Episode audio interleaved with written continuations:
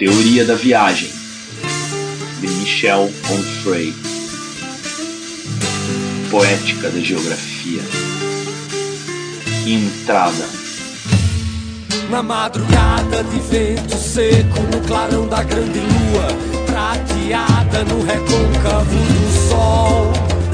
Na montanha mais longe do mar, numa serra talhada, espinho fechado, coivara, caieira, vereda.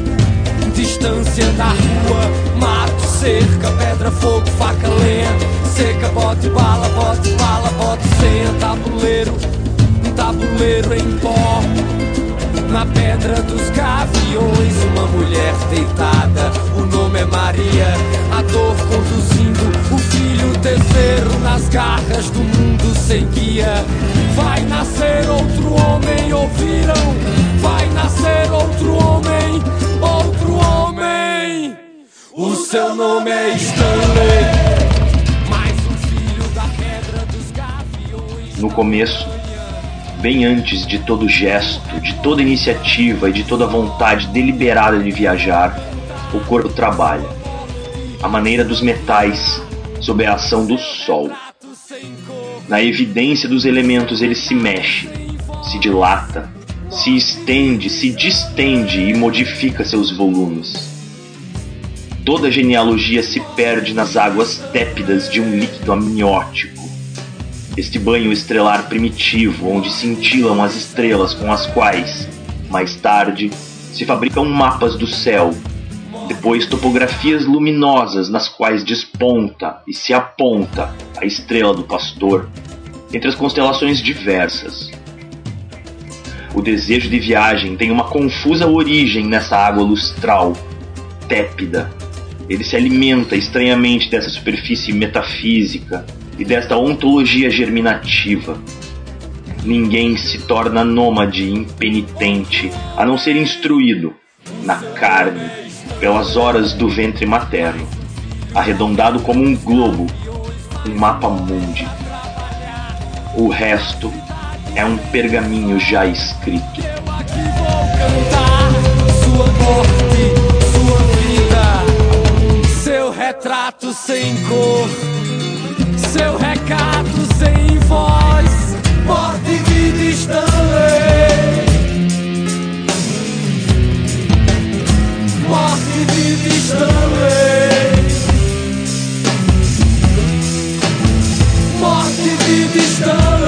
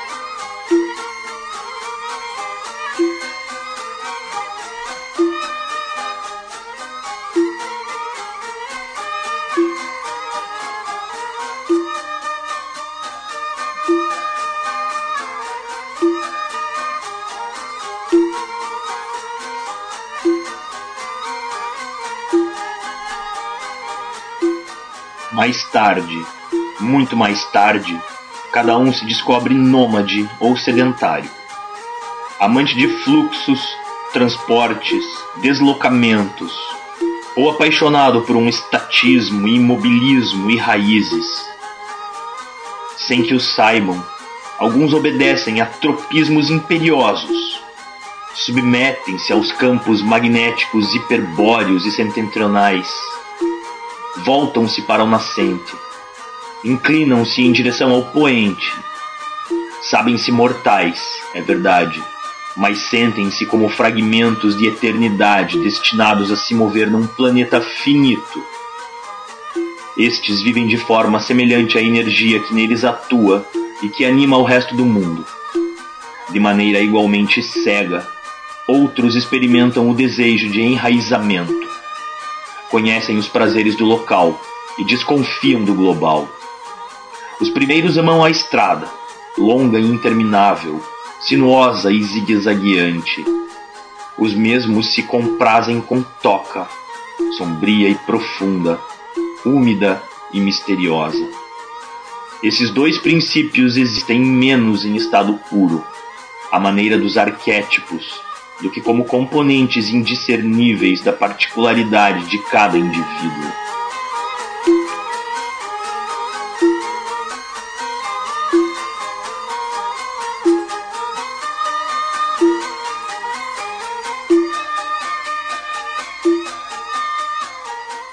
Para figurar estes dois modos de ser no mundo, a narrativa genealógica e mitológica produziu o pastor e o camponês. Estes dois mundos se afirmam e se opõem. Com o passar do tempo, tornam-se o pretexto teórico para questões metafísicas, ideológicas e depois políticas. Cosmopolitismo dos viajantes nômades contra nacionalismo dos camponeses sedentários a oposição agita a história desde o Neolítico até as formas mais contemporâneas do imperialismo. Ela atormenta ainda as consequências no horizonte imediato do projeto europeu, ou mais distante, mas igualmente certo, o Estado Universal.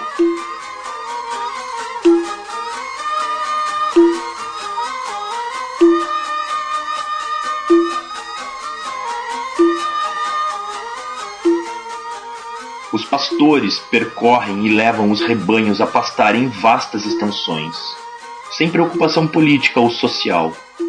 A organização comunitária tribal supõe algumas regras, é verdade, mas a mais simples possíveis.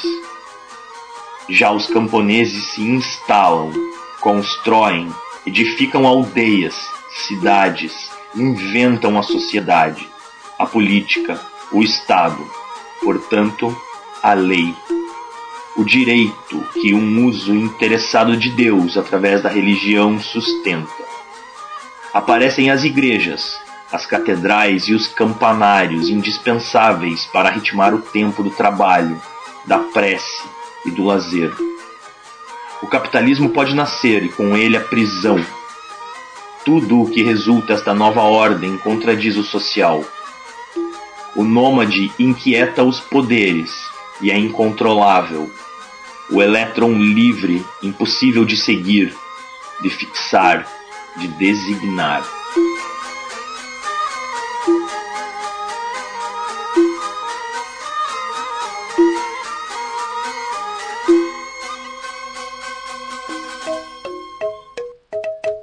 O Antigo Testamento não esqueceu essa questão. Basta reler as páginas inaugurais do Gênesis nas quais se cruzam Caim e Abel, dois irmãos destinados à tragédia, votados para a maldição.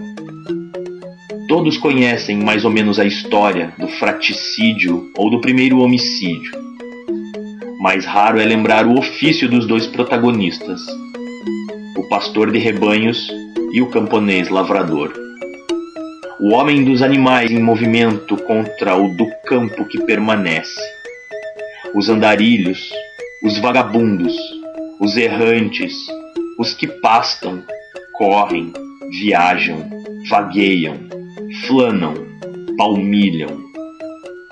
Já e sempre em oposição aos enraizados, aos imóveis, aos petrificados, aos erigidos em estátua, a água dos riachos corrente e inapreensível, viva, contra a mineralidade das pedras mortas. O rio e a árvore.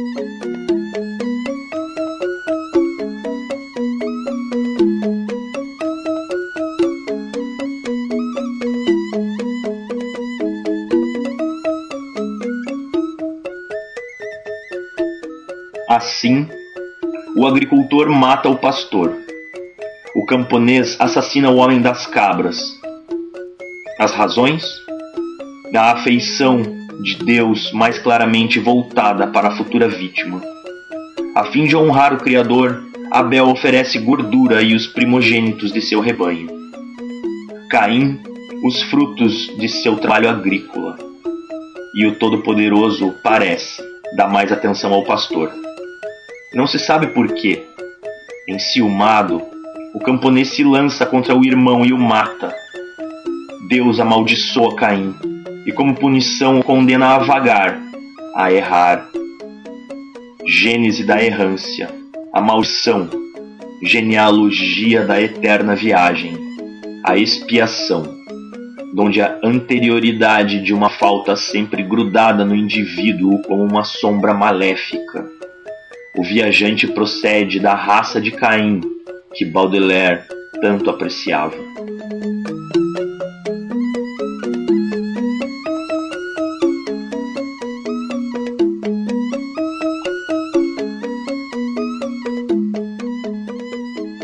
Quando séculos mais tarde um nazareno bem-falante começa a subida do Gólgota para ser crucificado entre dois ladrões, dizem: Mas o Novo Testamento permanece silencioso sobre este ponto.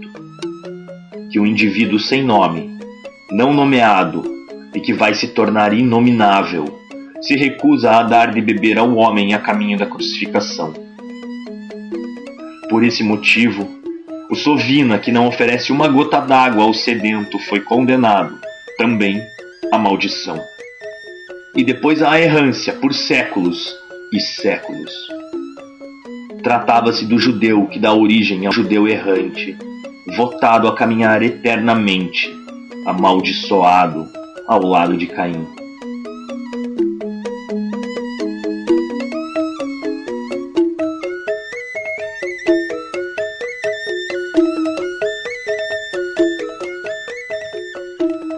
Camponês fratricida e o judeu egocêntrico lembram que a condenação a não ter domicílio fixo acompanha a falta, o pecado e o erro. Desde então, associa-se a viagem sem retorno à vontade punitiva de Deus. A ausência de casa, de terra, de chão, supõe a montante um gesto deslocado, um sofrimento causado a Deus o esquema impregna a alma dos homens há séculos. Judeus, ciganos, gitanos, boêmios, zíngaros. Toda essa gente da viagem sabe que um dia ou outro quiseram obrigá-la ao sedentarismo, quando não lhe legaram o direito mesmo de existir. O viajante desagrada a Deus dos cristãos, assim como indispõe príncipes, reis, homens do poder desejosos de realizar a comunidade da qual sempre escapam os errantes impenitentes, associais e inacessíveis aos grupos enraizados.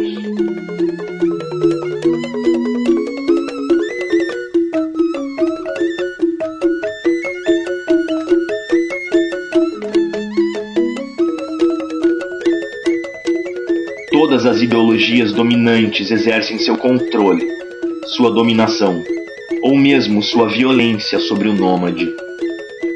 Os impérios se constituem sempre sobre a redução a nada das figuras errantes ou dos povos móveis. O nacional-socialismo alemão celebrou a raça ariana sedentária, enraizada, fixa e nacional, ao mesmo tempo em que designava seus inimigos, os judeus e os ciganos nômades, sem raízes, móveis e cosmopolitas, sem pátria, sem terra. O stalinismo russo procedeu da mesma forma, perseguindo também os semitas e os povos de pastores das repúblicas caucasianas ou sul-siberianas.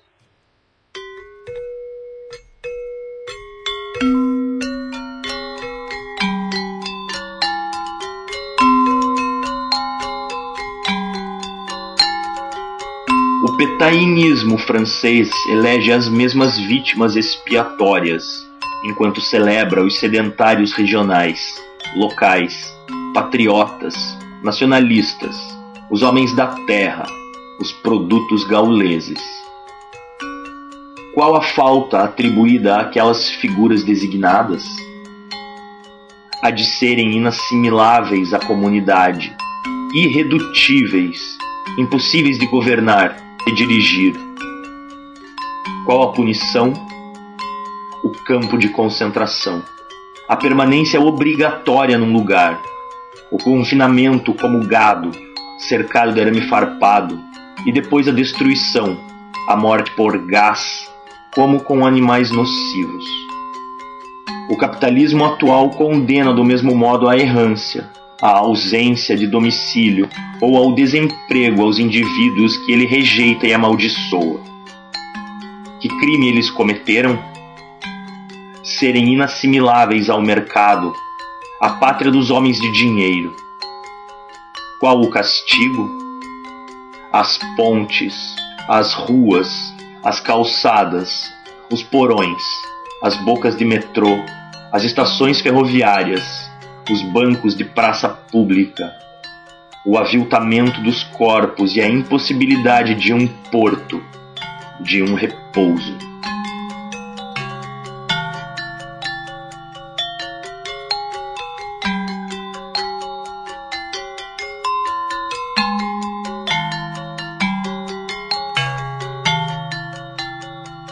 O viajante concentra esses tropismos milenares. O gosto pelo movimento, a paixão pela mudança, o desejo ardoroso de mobilidade, a incapacidade visceral de comunhão gregária, a vontade de independência, o culto da liberdade e a paixão pela improvisação de seus menores atos e gestos ele ama seu capricho mais do que a sociedade na qual vive, à maneira de um estrangeiro. Coloca sua autonomia bem acima da salvação da cidade, que ele rebita como ator de uma peça da qual não ignora a natureza da farsa. Longe das ideologias da aldeia natal e da terra, do solo da nação e do sangue da raça, o errante cultiva o paradoxo da forte individualidade e sabe se opor de maneira rebelde e radiosa às leis coletivas. Zaratustra, que odeia as cidades e a vaca multicolorida, é a sua figura tutelar.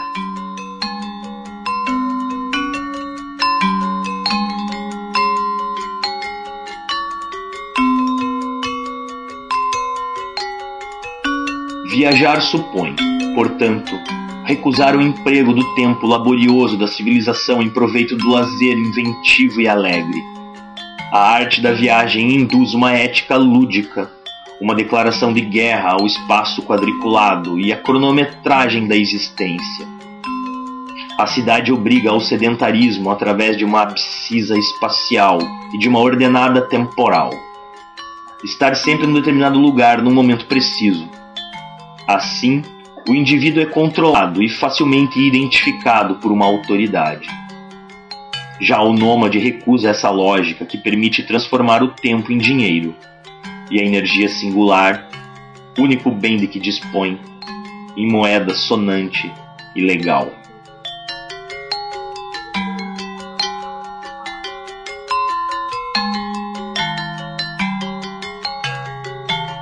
Partir. Ir atrás dos pastores, é experimentar um gênero de panteísmo extremamente pagão e reencontrar o rastro dos deuses antigos, deuses das encruzilhadas e da sorte, da fortuna e da embriaguez, da fecundidade e da alegria, deuses das estradas e da comunicação, da natureza e da fatalidade. E romper as amarras com os entraves e as servidões do mundo moderno a eleição do planeta inteiro como périplo equivale à condenação do que fecha e subjuga. O trabalho, a família, a pátria. Para falar apenas dos entraves mais visíveis, mais identificáveis.